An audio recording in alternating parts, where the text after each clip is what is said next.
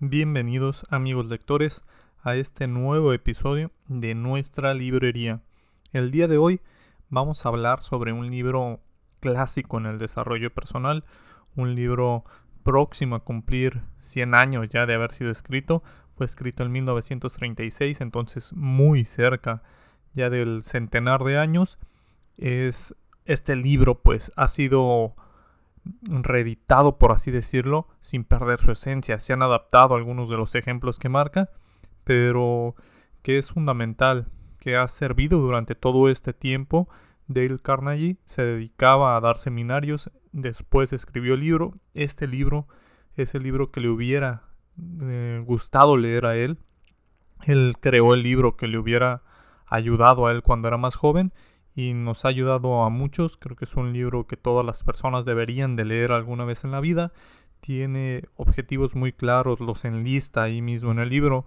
El, el hecho de concebir nuevas ideas, descubrir nuevas aficiones, hacer amigos rápida y fácilmente, aumentar tu popularidad, lograr que los demás piensen como tú lo más cercano a ti, evitar las discusiones, son los puntos más importantes de este libro de los beneficios que podemos sacar entre muchos otros que, pueden, que puede haber. También tiene nueve sugerencias para este libro, pero hay una que es fundamental, el deseo de aprender. Sin el deseo de aprender, sin querer aplicar todo esto, nada va a servir.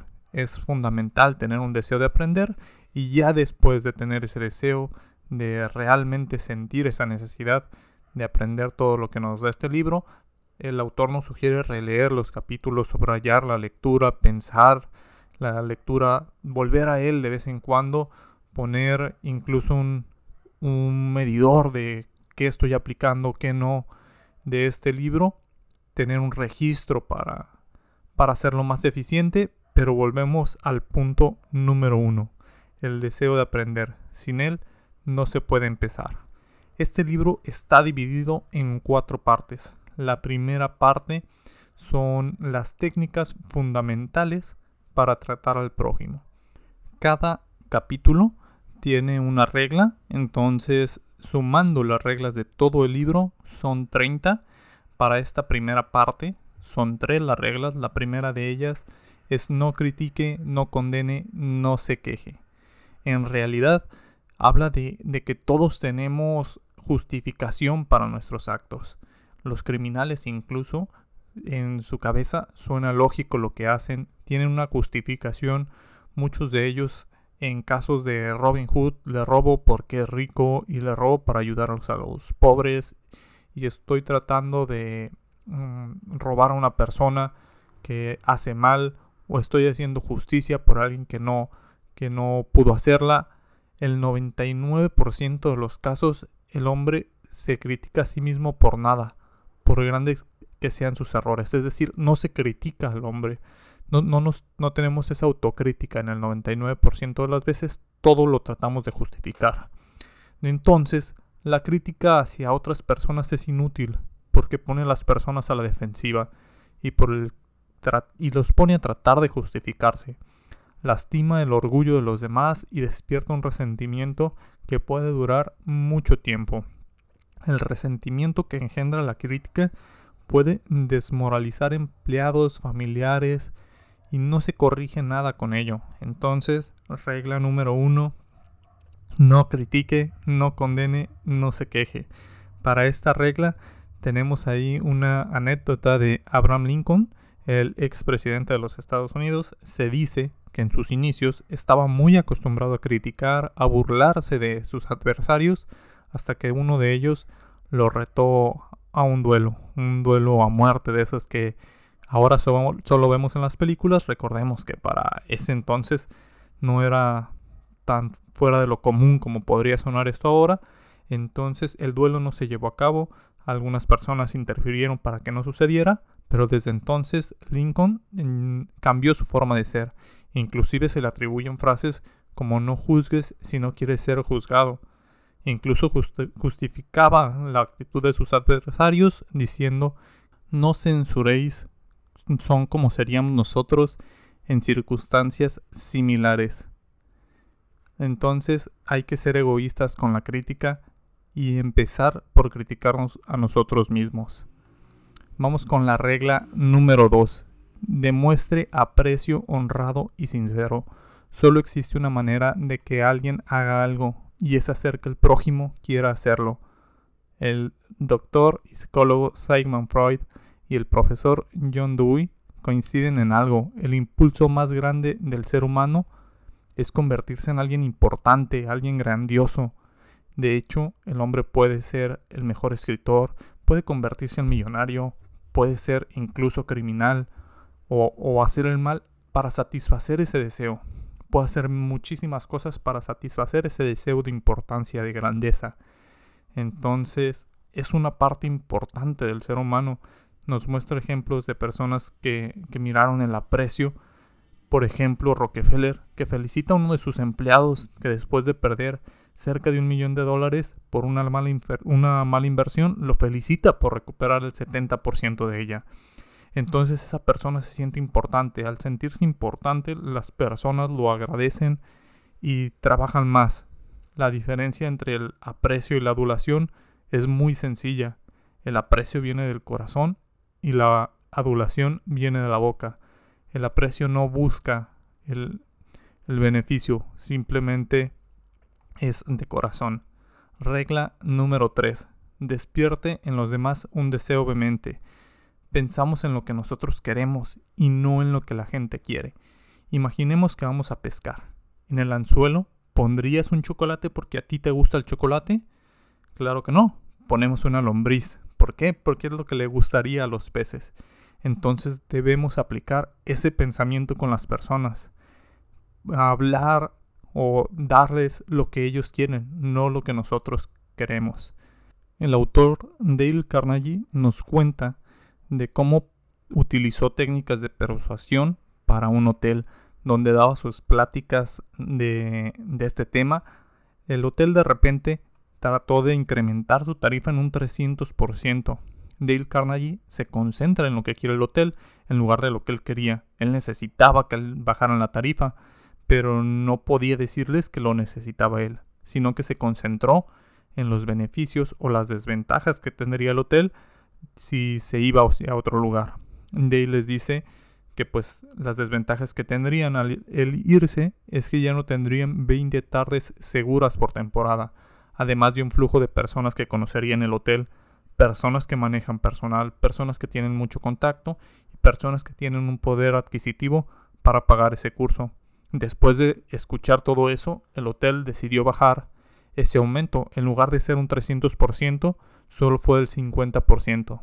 Es porque Dale se concentró en lo que quería el hotel, no en lo que quería él como persona.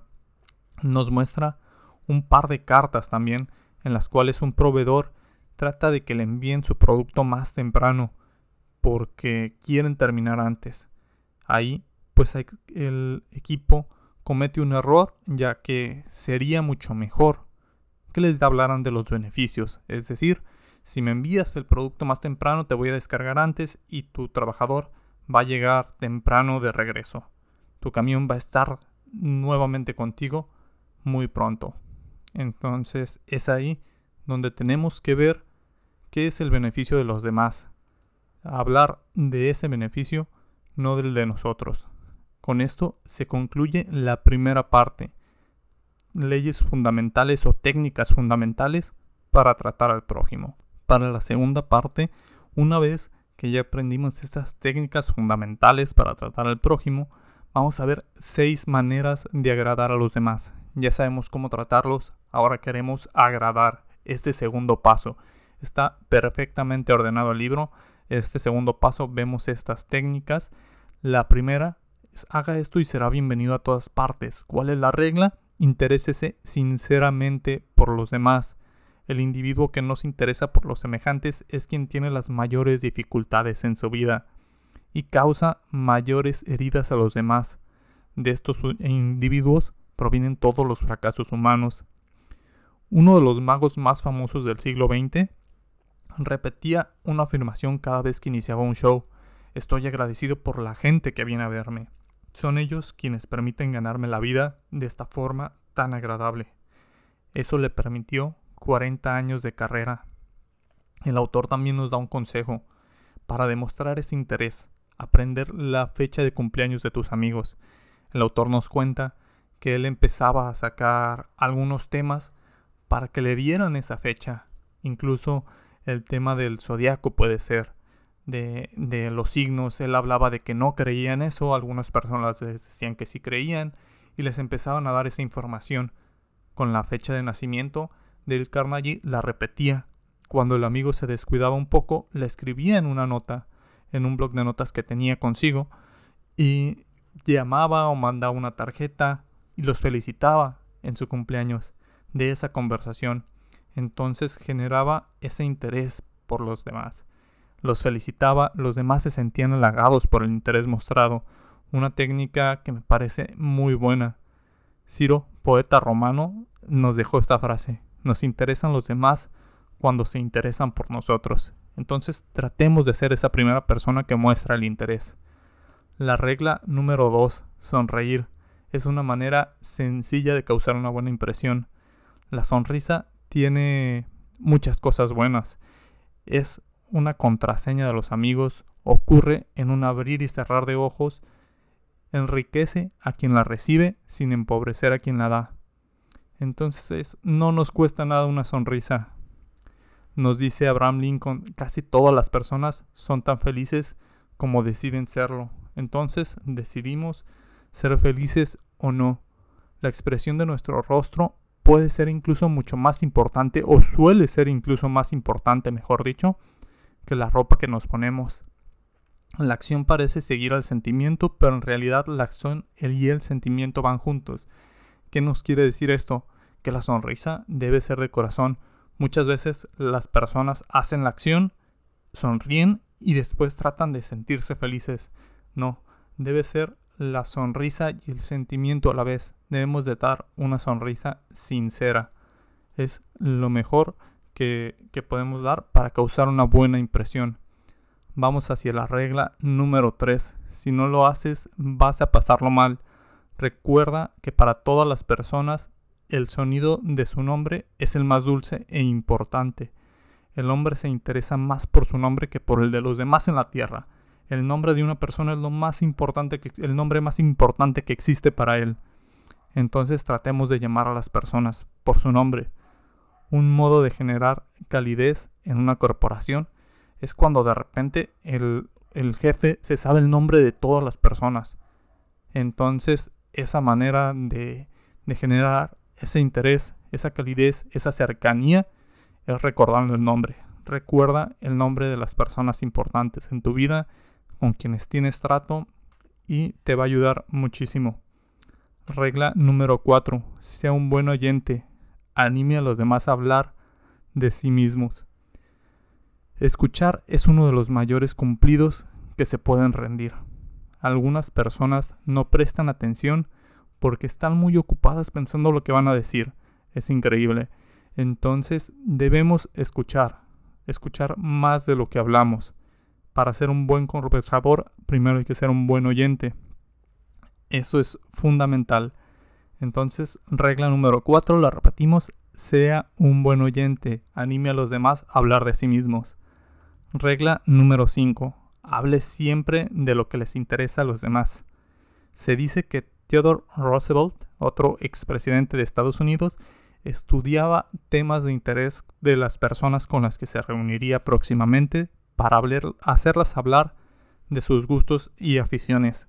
Va ligada con la anterior. Si quieres hacer que la otra persona hable más, que la otra persona sea quien esté más activa en la plática, háblale de los temas que le interesan. Si a la otra persona le interesa el fútbol, saca el tema del fútbol y va a hablar de fútbol. Si no le interesa, trata de no hablar de eso si no le gusta. Entonces, una regla importantísima una regla muy valiosa, el cómo, cómo ligar esos dos. Pues trata de hablar de los temas que le interesen, bastante lógico, pero se nos olvida algunas veces. Regla número 6. Haga que las personas se sientan importantes, pero hágalo sinceramente. Ya lo vimos lo que decía Freud. El ser humano trata de ser grande. Entonces, tenemos que hacer, hacer sentir a esa persona importante, pero hacerlo sinceramente. no esos halagos vacíos. Trate de que la, persona se siente importante. El deseo de ser importante es de los impulsos más poderosos. Si le cuesta trabajo hacerlo de manera honesta, trate de buscar algo, por mínimo que sea, que pueda admirar de esa otra persona.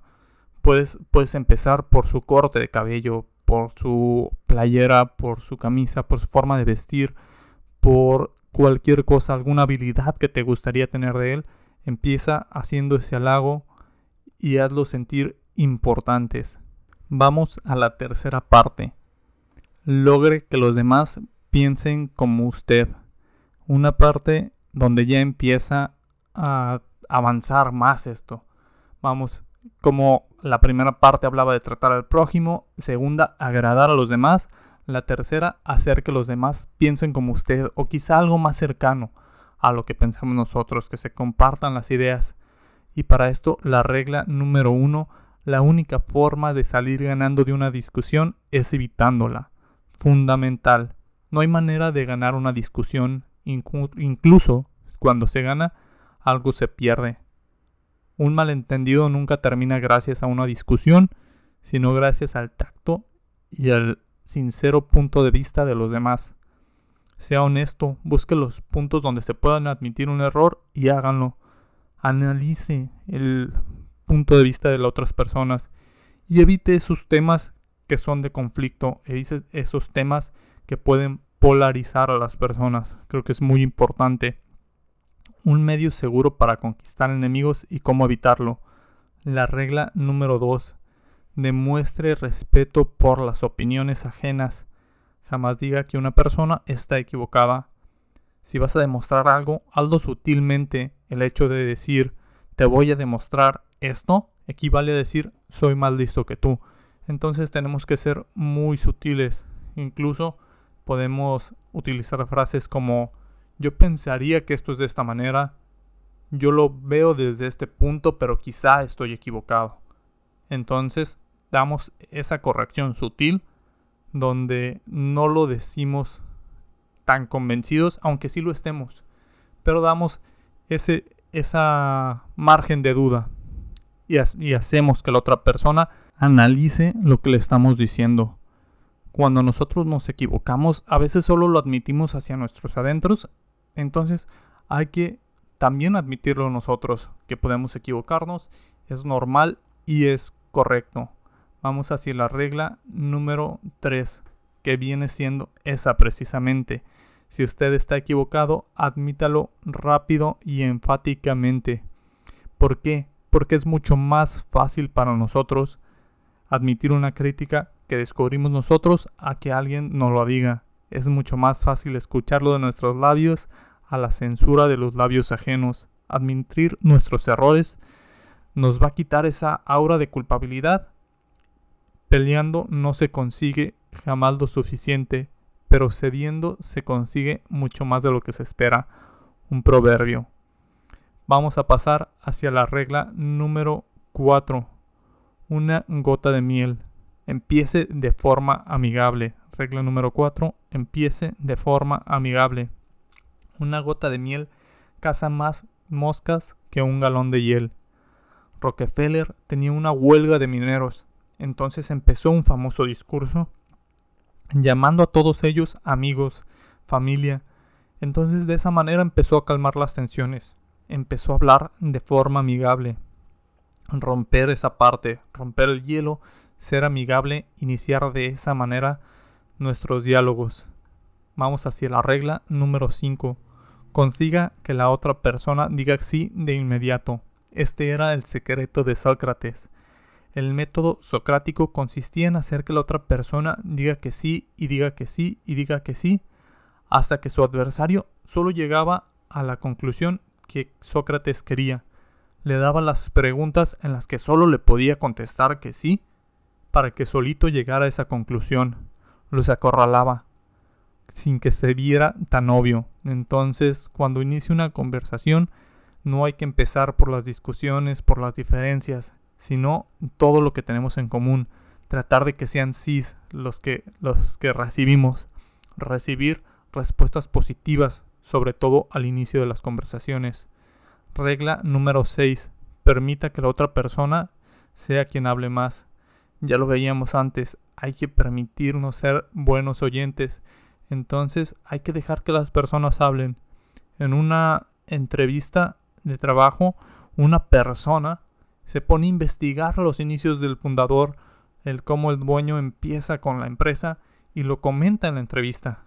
Ese es el dueño, se siente halagado. Entonces toma la palabra y le empieza a contar a detalle, empieza a contar historias, empieza a darle anécdotas de ese, de ese momento. Al final, el entrevistador terminó hablando mucho más, pero eso le favoreció, pues terminó siendo ella la persona contratada. Si quieres tener enemigos, supera a tus amigos. Si quieres tener amigos, deja que te superen a ti. Filósofo francés. Entonces, dejemos que hablen, dejemos que las personas nos cuenten sus hazañas. No es una competencia y podemos escuchar, escuchar sinceramente, dejar que las demás personas hablen. Regla número 7. Permita que la otra persona sienta que la idea es de ella recordemos el método socrático donde hace que la persona diga que sí, que sí, que sí, hasta que llega por sí sola a esa conclusión, pues bueno, es algo parecido. Las ideas que descubre uno mismo tienen mucho más fe. Entonces podemos hacer ligeras sugestiones para que la otra persona llegue por sí sola a esa conclusión. Dejar que la otra persona piense que la idea es suya funciona en los negocios, en la política y en la familia. Vamos a la regla número 8. Trate honradamente de ver las cosas desde el punto de vista de la otra persona. El éxito en el trato con los demás depende de que se capte con simpatía el punto de vista de la otra persona se coopera eficazmente en la conversación cuando uno muestra que considera las ideas y sentimientos de la otra persona como propios. Entonces los puntos de vista de la otra persona son igual de válidos que los de nosotros. Es la regla número 8, también fundamental. Vamos hacia la regla número 9. Muestre simpatía por las ideas y los deseos de la otra persona. Hay una frase que puede detener discusiones, una frase mágica. Si yo estuviera en su lugar, no hay duda de que me sentiría de la misma manera. La empatía, ser empáticos con las personas, con sus ideas, con sus deseos.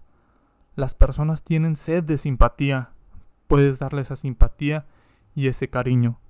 Dale Carnegie nos cuenta una historia que estuvo en un programa de radio y confundió unas ciudades para esto, un radioescucha molesto a una mujer le escribió con una carta muy grosera diciéndole que no era posible mm, confundir a estas dos ciudades. Para esto, Carnegie contesta con mucha amabilidad y pide disculpas. La persona le contesta nuevamente pidiendo disculpas, pues ella se siente pésimo por la forma en la que escribió, por ser tan, tan grosera, y era simplemente que tenía ese deseo de simpatía, de, cariño, de que se escucharan sus ideas. Regla número 9. Muestre simpatía por las ideas y deseos de los demás. Vamos a la regla número 10. Apele a los motivos más nobles. Aquí hay varias historias que nos, que nos mostró el autor como ejemplo. Una de ellas es cuando una persona no quería que mostraran su foto en lugar de, decir, no, no quiero que muestre mi foto porque no me gusta, les dijo, no, es que esa foto no le gusta a mi mamá. Un motivo mucho más noble. Lo mismo aplicó Rockefeller Jr. cuando fotografiaron a algunos de sus hijos.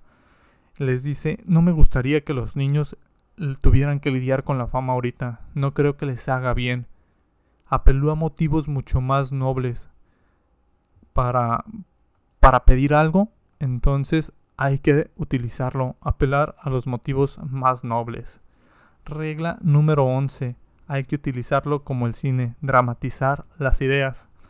La dramatización suele dar buenos resultados.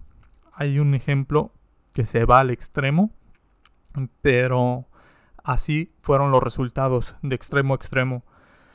Una fábrica de veneno empezó a dar una vidriera con dos ratones era veneno para ratas y te daban una vidriera con dos ratones cuando lo comprabas. Las ventas de esa semana subieron cinco veces. ¿Por qué? porque empezaron a dramatizar este concepto. Entonces, dramatice sus ideas. Regla número 12. Lance contacto, un reto amable. La forma de conseguir que las cosas se hagan es con competencia.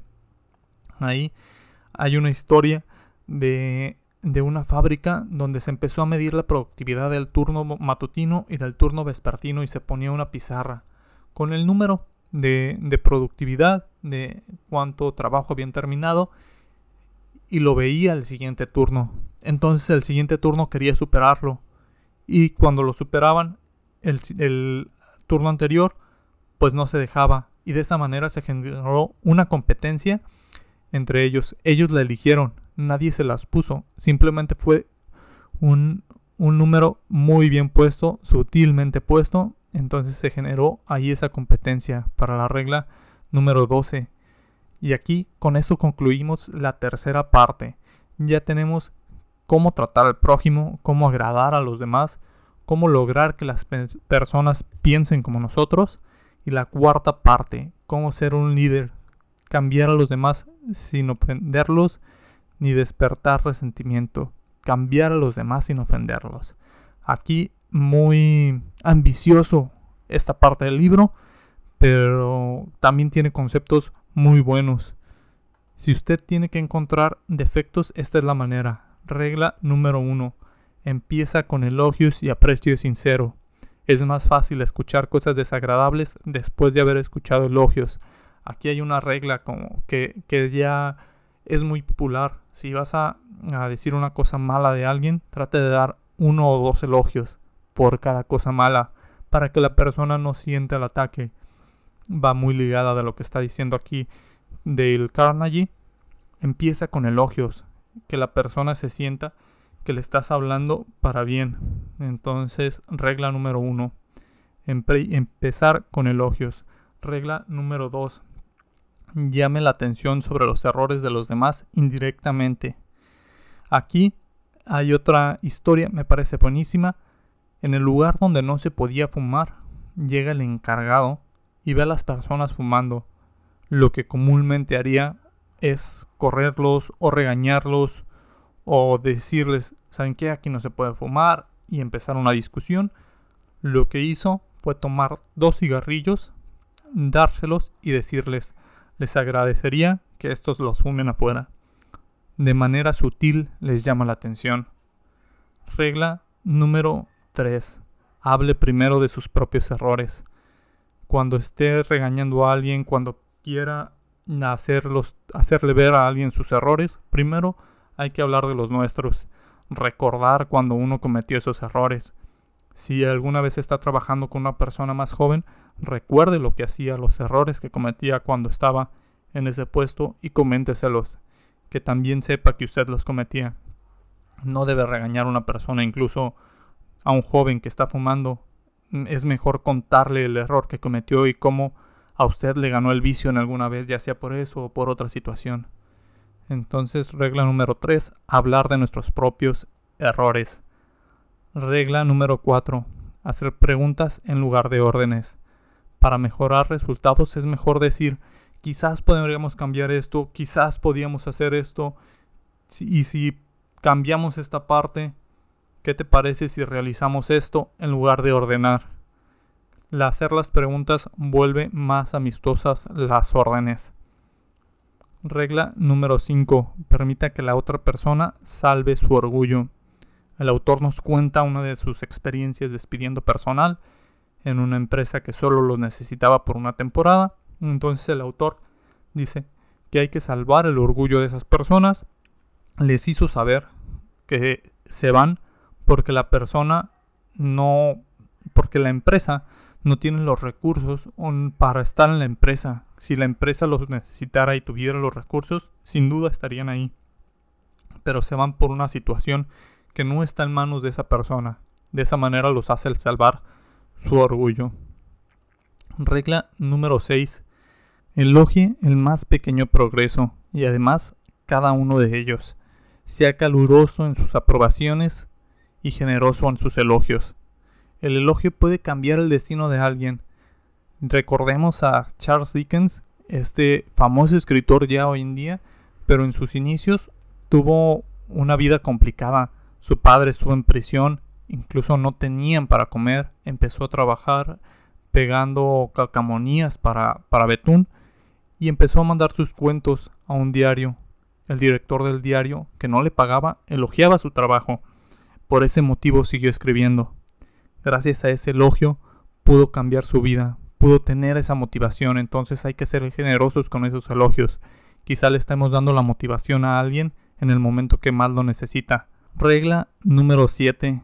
Atribuye a la otra persona una buena reputación que mantener. Para esto nos cuentan una historia en la cual en un taller de autos tenían el mejor mecánico, pero después de crear esa fama se echó a dormir. El jefe de taller, en lugar de reprenderlo, lo seguía presentando o empezó a hacer énfasis en que él era el mejor. Entonces tenía una reputación que cuidar. Pronto recuperó sus números e incluso siguió mejorando. Entonces hay que atribuir a las personas una buena reputación para que de esta manera tengan que mantenerla. Así hacemos mejorar a las otras personas y tenemos lo mejor de ellas. Aquí es esas técnicas de persuasión que es un ganar-ganar. Regla número 8. Aliente a la otra persona. Haga que sus errores parezcan pequeños. Si está enseñando a una persona, es cuando más se puede aplicar esto. Pueden cometer muchos errores, incluso un niño tratando de aprender una nueva habilidad. Hay que dejar los errores de lado como si no existieran y premiar, hacer prácticamente una fiesta con cada uno de sus aciertos. Esta es la mejor manera de que una persona aprenda, de que una persona genere confianza. Entonces hay que alentar a las personas y hacer que los errores parezcan lo más pequeño posible. Regla número 9. Procure que la otra persona se sienta satisfecha de hacer lo que usted quiere. Dale nos cuenta una historia más, un ejemplo que me gusta mucho. En una tarea de recoger peras, un niño lo hacía sumamente mal. Dejaba las peras tiradas en el, en el patio. Entonces quienes cortaban el pasto de repente no podían, se tenían que poner a juntar las peras. Para esto la madre llegó a un trato con él. Le dijo que por cada cesto de peras le iba a dar un dólar, pero que si encontraba alguna tirada, le, le iba a quitar un dólar de esos o le tenía que pagar el niño un dólar. Entonces después de eso, el niño empezó a hacer bien su trabajo Incluso la madre tenía que empezar a vigilarlo para que no cortara las peras del árbol. Hay una excelente técnica para hacer sentir satisfecho al niño con su trabajo, saber que estaba haciendo algo bien, que estaba siendo remunerado. Esa es la última regla de esta cuarta parte. Recordemos la primera parte, cómo tratar al prójimo. Después de que aprendemos a tratar al prójimo, vamos a ver cómo agradarle. Después de agradarle, tercera parte, hacer que los demás piensen como nosotros. Una vez que piensen como nosotros, ¿cómo podemos ser ese líder? Cambiar sin ofender, moldearlos un poco más hacia, hacia los pensamientos nuestros. Quizá puede ser un poco engañosos todos estos títulos, pero sin duda es un libro para bien, que lo que promueve es el tratar a otras personas como tal, como personas, ser más amables con ellas. Este es el resumen del libro. Un libro indispensable, un resumen cortito, pero creo que todas las personas deberían darle una leída, como vienen los puntos de, este libro. Quienes ya lo leyeron, habla de releer, de ojear de vez en cuando, de dar un repaso. Entonces quizá este puede ser el repaso para algunas personas que ya lo leyeron y para esas personas que están dudando, ojalá este sea el punto que los convenza para leer este libro. Por el momento es todo, nos vemos en un capítulo siguiente. Hasta luego.